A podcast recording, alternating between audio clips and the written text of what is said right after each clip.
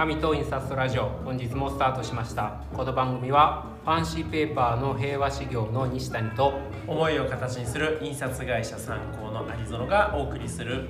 紙と印刷とデザインにまつわるさまざまな話をゆるゆると語る番組です。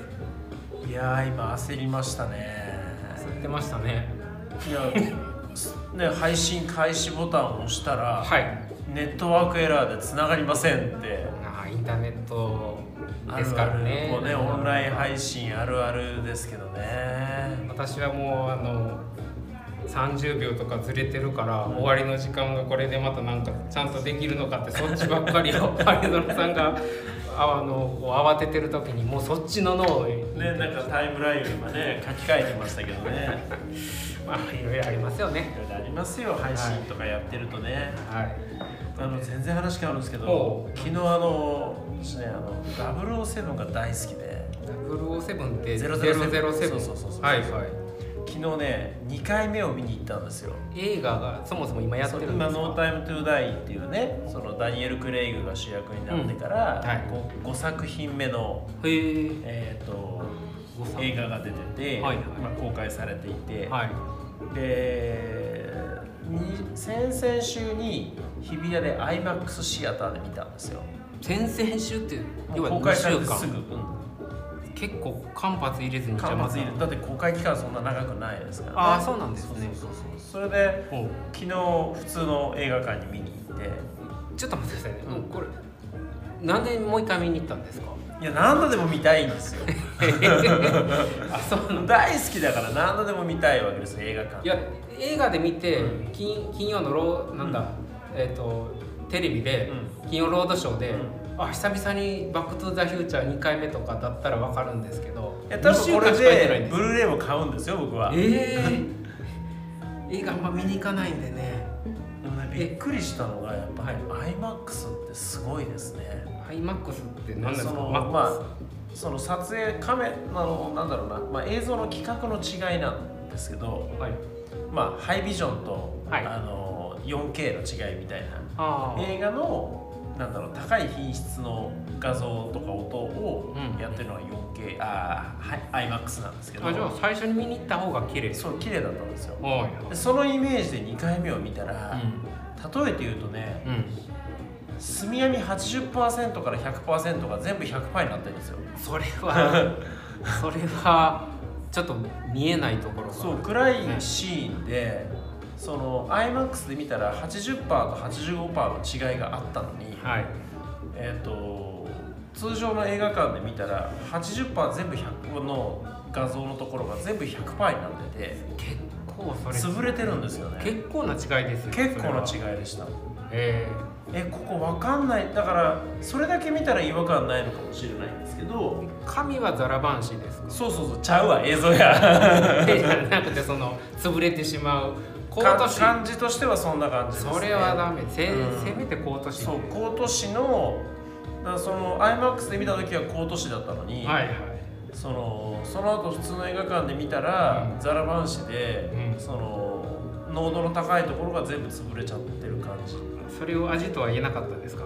ですね、えー、紙だとねうん、味になりますけどねという印刷屋が見た映像えーでもちょっとごめんなさい。私その2回見に行くとか全然理解できない。もうねもう一回 IMAX で見たい。えー、まあいいや。わからない。まあいいんですけどねで今日のテーマは、すいません。なんか変な終わり方しましたけど、えー全然違うね。うん。今日のテーマ。はい。そう。え？今週末。今週末ですね。衆議院議員選はい。挙はい。ですね。はい。ということでテーマが紙と印刷と選挙。紙と印刷と選挙。選挙をテーマにしたはい。紙とか印刷の話ということそうですね。うんということでまあ真っ先にねまずこの話題になった時に、はい。まあ、聞いてくださってる方々は本当デザインに関わる方が多いと思うので、うん。えー選挙ポスター2021というこのアクションをね、ちょっとご紹介をぜひしたいんあですけれども。そうですね。これ、はいあれなんですよ。私が Facebook とかまあ主に SNS であの先週ぐらいからははい。まあ、よく知ってるというか仕事でつながってるようなデザイナーさんがこの選挙移行ポスターっていうのをアップされてるのをちそうですよね。ょこちょこ見るようになって、うん。でたどり着いたんですよね。これねその選挙ポスター2021で検索をしていただくと多分ヒットすると思うんですけれども、はい。まあちょっとそのサイトから直接あの内容を持ってきたんですけども、2000そのまま読みますね、はい。2021年10月31日に行われる衆議院議員総選挙の投票率を上げること。投票について改めて考えることを目的とし、うん。投票に行くことを呼びかけるポスターを制作。うん。またそのポスターを家や街中に貼ったり、SNS で拡散したりして投票について身近な人と対話するプロジェクトです表現と政治運営メンバーが企画しています。な。うん。イラストレーターデザイナーアーティスト漫画家など表現をする人たちに声をかけポスターを作っていただきました。投票日に向けてまだまだ増えます。もしポスターを貼れるスペースがある人はぜひお気に入りのポスターを印刷して貼ってください。何種類でも何枚でも大歓迎です。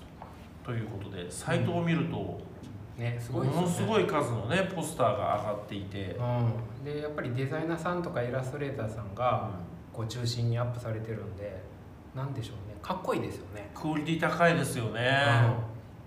うん、もう本当に家で貼ってもいいぐらい、うん、なんかものによっては本当これ家に貼っといたらちょっとおしゃれな部屋になるぞみたいな。うん。まあそれこそでもね駅とか街とかでねね。貼れればね、うん。いいなと思って。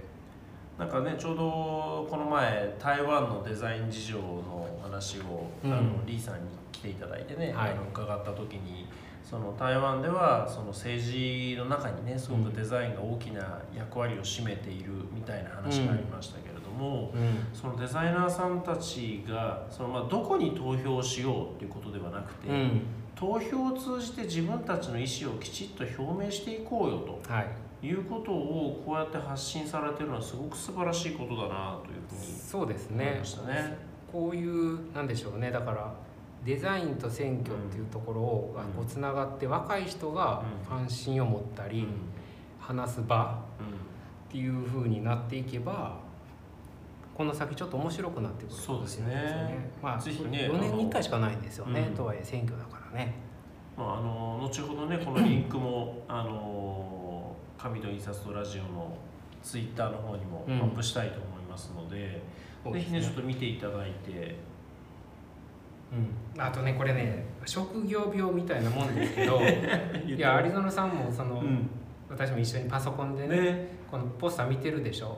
このこのポスターだあこのデザインだったらマグマグみたいな紙でうんオフセットで吸ったら、しかも B1 ぐらいでいったらかっこいいのになとか。考えちゃいますよね。考えあこれは真っ白な紙だなとかね、うんうんうん。いやだからまあもう今となってはですけどまあこれどういうふうに企画していくかはさておき、うん。平和修行の紙とう参考さんの印刷でね例えばうちのペーパーボイスんうん。で期間中まあ大体1ヶ月ぐらいあるわけじゃないですか、なんかそんなのを展示するとかもねねできたらそう。ぜひで次の選挙でなんかやりたいですよね、うん。やりたいです。なんかここのね、運営の方とちょっと組んでね。超お金かかりそうなやつもあるけど。うん蛍光何色も使ってらなきゃいけなそう。いうさふうに見てしまいますよね、そう。いや本当に面白い取り組みだなというですね。ところでしたけど、まあまあそういうふうにして、まあ、デザインとね、うん。えー選挙っていうのもはい、関わっているような話だったんですけどそもそも参考さんで選挙となんかこう関わりのあるお仕事ってされたことってあるんですか？ありますありますあの選挙って印刷会社にとっては結構大きな需要の生まれる瞬間というかプチバブルというか、まあ日本全国じゃなくて地区そうですね。ではあるんですはい。けど、とはいえ。とはいえまあ、ね、例えば墨田区、ね、ここ墨田区ですけど、はい。区議会議員都議会議員国会議員ってこう選挙があるわけですよね。そうですね。まあ、そのたんびにその皆さんがね今その街中に貼られているその選挙ポスターだったりとか、あとは手配りで配られるビラだったりとか、うんあとはこの人を推薦しますって多分 DM がね皆さんのご自宅にも届くんじゃないかと思うんですけれども、はい。まあ、そういったその印刷需要が、うんその短期間の間にかなり大量に発生するっていう、うん。まあ、ちょっとしたプチバブルが印刷業界にとっては起きますね。確かに。私は江戸川区ですけど、うん。この1週間だけでも家になんかもらったものとかうん。届いたものがありますからね。そうですようね。でさらにはちょっと変わったところで言うと、はい。選挙カーのラッピングなんかも あのうはあ。ちではやったことないですけれども、はいはい。その印刷会社がまとめて受注してうん。手配したりなんてことは結構確かに起きるみねたいですディスね。プレイの延長ですもんね。そうそうそうそうそうで実際あれはインクジェットのシート状のものに出力をして貼り付けるわけですから、うん、あでもそっか。そうあと印旗とかね。印刷なんですよ旗もね、なんかそうですそうですそうですね、その上りだったりとかはいはい。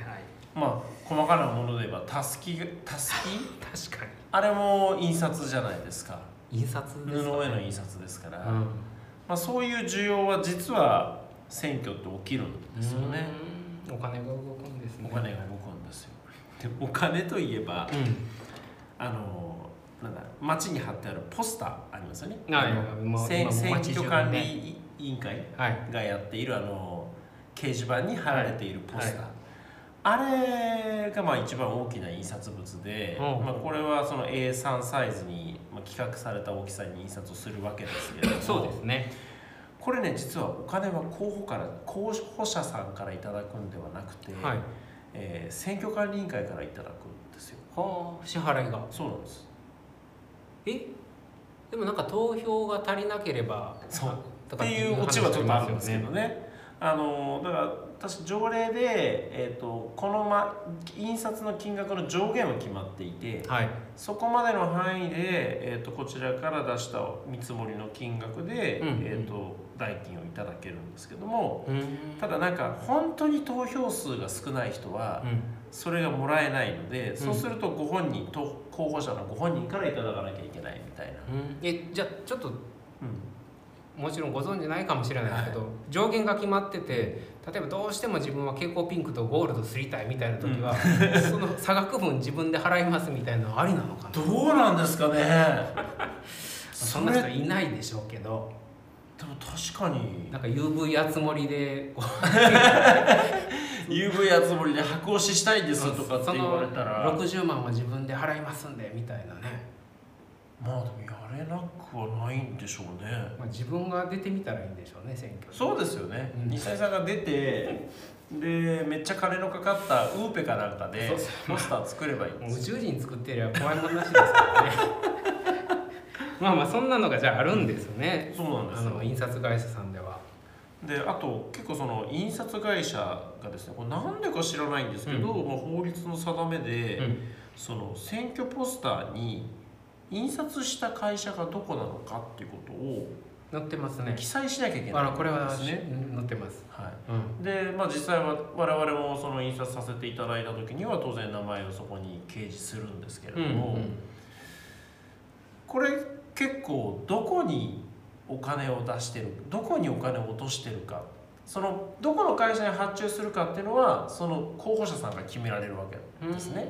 うん。あそうなんですね、はい、であの例えばですけどあの地元経済の活性化に貢献しますって言ってる候補者がですね、まあよく言いますよねそういうこあの地域じゃない印刷会社に発注しているとか。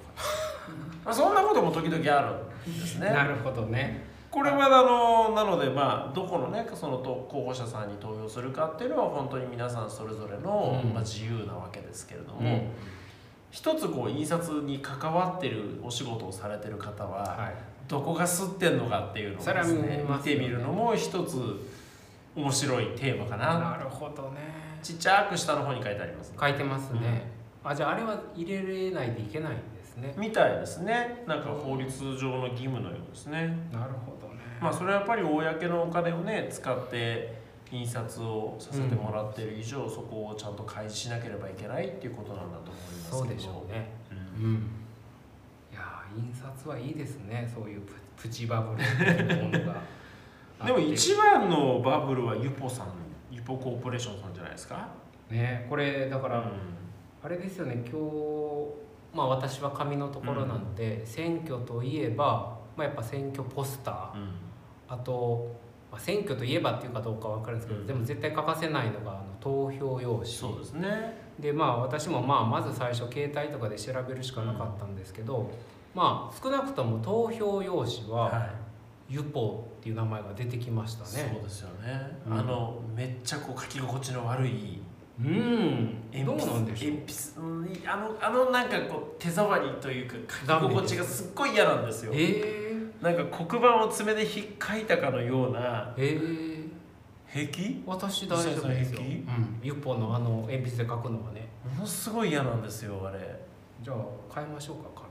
なんかファンシーペ変えー。パーてくださいファンシーペーパーに。ミセス B かなんかで そうだから投票用紙はユポ。まあ実際ユポそのものじゃなくてうん。なんか色がついてるとかね、そうですね。そういうのがあるんですけど、はい。でえっ、とで先ほど出てきたポスタはい。ーも、えーまあ比較的ユポが多いほぼユポです、ね、言われてるじゃないですか、うん。でこれ私まあもちろん平和仕事でもユポを扱ってるもんですからユポの特徴はい。っていうのがまあ大きく分けると3つぐらいあるんですけどね、はい。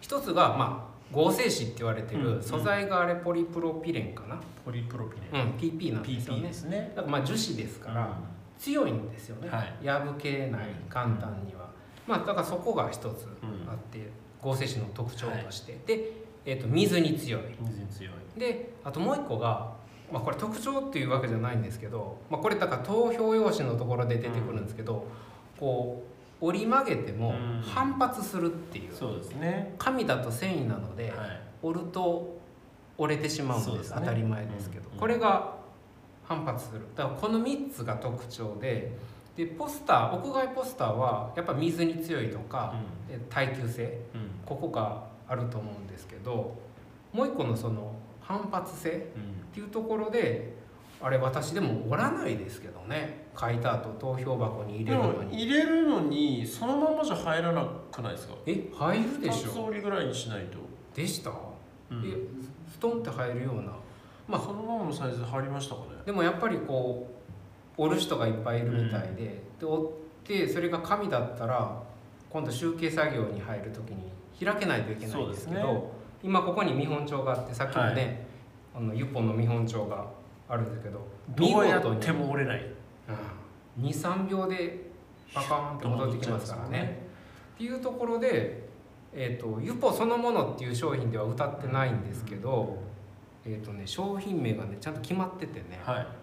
まあ、言ったって別に何のこっちゃわからないんですけどテラック投票用紙 BP コート110 色が6種投類、票用紙といううん、まあ銘柄名前がついてる紙屋さんなのかな？が扱っている、えーそういう投票専用でだから白ユポって白じゃないですか、クリームウグイスうん。ピンクオレンジアサギの6色、これね前回の統一地方選挙の時に、はい。うち発注しようとしたんですよ。うんうん。まあとあるアーティストさんからはそのまあ今回のね投票ポスター2021と同じような形おで、うん。その方もすごく政治にその関心の高いアーティストさんで、はい。みんなに投票に行ってほしい。うんうん。ついてはその投票用紙をもし、まあ、真似したうん。その紙を印刷して、おおそれをそれが集まったことでなんかその一つの作品になる木になる木になるってなったかな。ちょっと企画ごとそうですか。そういうインスタレーションを作りたいと。はい。ついては参考で紙を仕入れて、うん。投票用紙と同じように印刷をしてくれないかと。ほいうことで、えー、と紙屋さんに発注をかけたらですねさすがに今の時期は勘弁してくれとそれはどういう理由でそのそれがその偽造につながったりとか なるほど。そういうそのこと可能性が否定できないのうん。で、あのちょっと勘弁してくれっていうふうに言われてうん。仕入れられなかったんですけどね。うーん。そんなこともあるんですね、そうなんで、うん。まあ、投票用紙っていうのが、はい。まあ、ちょっと特殊な、うん。まあ、紙というのかちょっとわからないですけど、うん。合成紙の、まあ、さらに言うと反発するユポはい。っていうのが、まあ、どうも使われてるっていう、うんうんただまあここでねちょっと終わりたくない事情も平和志号の中にありまして、はい。あの平和志号でもちろんユポも扱ってるんですけど、他にも合成紙って多分聞かれたことあると思うんですけど、まあ、これも合成紙っていう部類になると思うんですけどライメックスとかね。スね。あとあの平和修行では昔からですけどオーパーって紙があるんですね。オーパー。オーパーっていうまあこれ商品名なんですけど、はいでちょっとねこの話入れ込みたいんですよ。っていうのはあの反発するのがまあ選投票用紙の場合いいんですけどよくよく考えて普段いろんな用途でね、まあ、例えば製本で折りますとか、十文字のこう 4, うん。4つに折るとかねそういう用途でもさっき言ってた耐水とか強靭っていうところで、だって防災関連とか使われるんですよね。そういう時にユポが悪いとかじゃないですよ、でもその反発しやすいってことはこれあの篠原社長にねはい。聞いたんですよ。篠篠原市はい。の篠原市長に、そしたらやっぱユポ折りづらいんですって、まあ折っても折り線がつかずに元戻っちゃいますもんね。そうだから折れ中ないんですって、うん。折れ中ないんですけど最後仕上がってきた時にこうなんでしょう斜めにこう、積み重なって出てくるんですけどどんどん開いてくるうんそれ見てみたいな。そうだから機械から出てくるとバラバラになるから、う作業しづらいんですって。折っても折っても開いてくる。そう。で、うん。さっきちらっと言ったそのオーパーっていうのは、はえっともう3層構造になってるんですけど、真ん中の層が紙なんですよ、うんでそれを樹脂層でサンドイッチしてるので、はい。真ん中が紙だからあのさっき折ったと思うんですけど、ねきちっと折れましたもんね。折れてしまうんです、うでもこれは、えーオーパーはん。折れるって場合篠原社長。うん。うんそう。ライメックスも折りにくいらしくて。そうですね。ライメックスも折れないですね。そう。だからうん。あの選挙の投票用紙では開くのがいいんですけどはい。機械で製本とかする時はオーパーは折れるっていう。うんちょっとと選挙からだいぶ。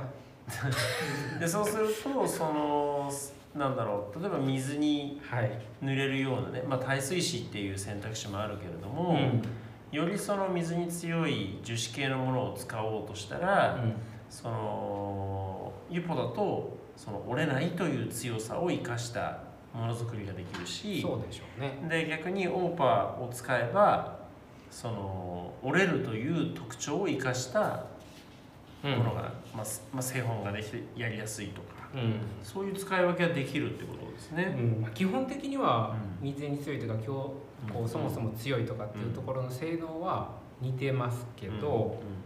まああと折りやすいユポもやっぱりあったりえするんですけどまあ一つのなんでしょうねそういう話からえ折りづらいところが生かされたりうん。こう折れてしまうというところが、まあ、使いやすかったりというところは、まあ、意外とあるっていうことでまあ紙の話もちょっとぶっ込んどこうかなと そもそもユポって ななんなん？いやもうこれねユポの語源をね、私ずっと昔の知り合いのはあの酒井さんという女性がいるんですけど。い 昔の彼女？うん。違うんで違うもうすぐそういう。あのいやそんなことない。であのでも全然連絡取ってなかったんですよ、はい。最近お子さんも生まれたっていうのフェイスブックでこれまたなんかもうなんか言いながらどんどん昔の彼女疑惑が深まっていくけど。でうん。全然久しぶりなんですけど、はい。突然唐突に「ユポの語源教えて」ってメールしたらすぐ帰ってきてね。突然メールが西谷さんから来たって開いたらユポの語源を教えてください。だからさすがに唐突でごめんって返したんですけど最初に。でもねあのその女性から、はい。酒井さんからユポの語源聞いた記憶があったんですよ、はい。昔。で教えてくれてせっかくだから読むだけ読むんですけど、うん。うんえっと、三菱ユカ株式会社、今の三菱ケミカルはい。の UYU YU ね。とはい。王子製紙株式会社今の王子ホールディングスのはい。O はい。だから UO がもうここで完成してるんでしょ。う、にさらにそこにペーパーの頭文字の P でうん。うんその床と王子を結びつけるっていう。えっと解説すると三菱ゆかさんと,、はい。えっと王子製紙さんが作った作ってるのがユポコーポレーションさんですと。でユポは YUPO ですよと。そうですで YU が三菱ゆかの U です。でえっ、と P がペーパーの P でで王子製紙さんの O が、えーユポの最後の O になってると。っていう社員のどうもアイディア。その2社をペーパーで結びつけるっていう。みたいですねすごいじゃないですか。す すごいのかな。めちゃくちゃコンコンセプチュアライズな。うん。なんかしかもこれで今日の話大体終わってる。ん ですけどね。そうへそう。だからそんな語源でもこんなの聞かないとわからないでしょ、そうですね。そう。酒井さん本当ありがとうございありがとうますございました。聞かれてるかであとそのさっきねちょっと出たライメックスってこれものとしてはユポの場合には完全にポリプロピレンなだけでできててで,、ねうん。えー、とオーパーは紙をベまあースにして、分厚く PP 加工してるみたいなうん。そんなイメージですポリよねプロピレンでやっぱり挟んで。挟んでてライメックスっていうのは何でできてるんですか？ええ私あんまり詳しくないです。でも石灰とかってね石よく石石ストーンペーパーとかね出始めた時は出ましたから。言われてて。だからえっ、と石灰？うん。でも私それ以上の情報あんまり知らないんですそれをこう樹脂で固めてるんですかね。うんなあのーやっぱ気を切らないとか水を使わないっていうのが多分でかいかか。だから水がないところでも作れるとかそっかそっでもらしいとしか言えないですけど。まあ、それね本当に日本はね本当に、まあ、特に静岡に製紙メーカーさん集まってるのは、うその富士山にたくさん雪が降って、はい。雪解け水が豊富だからん、伏流水でね。ねその、まあ、水紙っていうとあれでしょ？1キロ肖像すそうそうるのに1トンに対して100トンみたいな。100, 100倍なんだ、って言いますよね。らとんでもない水の量を使うわけ間違ってたらどうしようかな また社長が電話かかってきちゃうかもしれないそうでもまあとにかく大量の水使うのは確かですから。世界的に見れば水はすごく貴重な資源で、その紙を作る水を使うぐらいだったら、うん。食料を作るために使いたいっていうのがねそうですよね。世界の水事情だとするならば、まあ、そのためにはうん。水を使わずに肖像できるっていうそはい。の合成紙っていうのも選ばれてるっていうことですよね。まあでもあれですよね。私そのライメックスの紙のメモブロックを持ったんですけど、当たり前ですけどめちゃくちゃ重いですね、うん、ですね。やっぱ石なんでね。そうですよね。なん。うんかちょっと違った質感がありますよね。ずしんとしましたね、うん、でもまあいろんな選択肢がだから合成紙一つとっても、うん。ありますね。うん。出てくるんですよね、ということで、はい。まあ、紙と印刷と選挙ということでね、まあ、今週日曜日え選挙ですけどそもそも行きます、行きます当たり前ですよ、うん私もずっと選挙行ってるんでそれはね、もう当然。うん。ぜひね今日聞いていただいた方も何らかの意思をねややっぱり。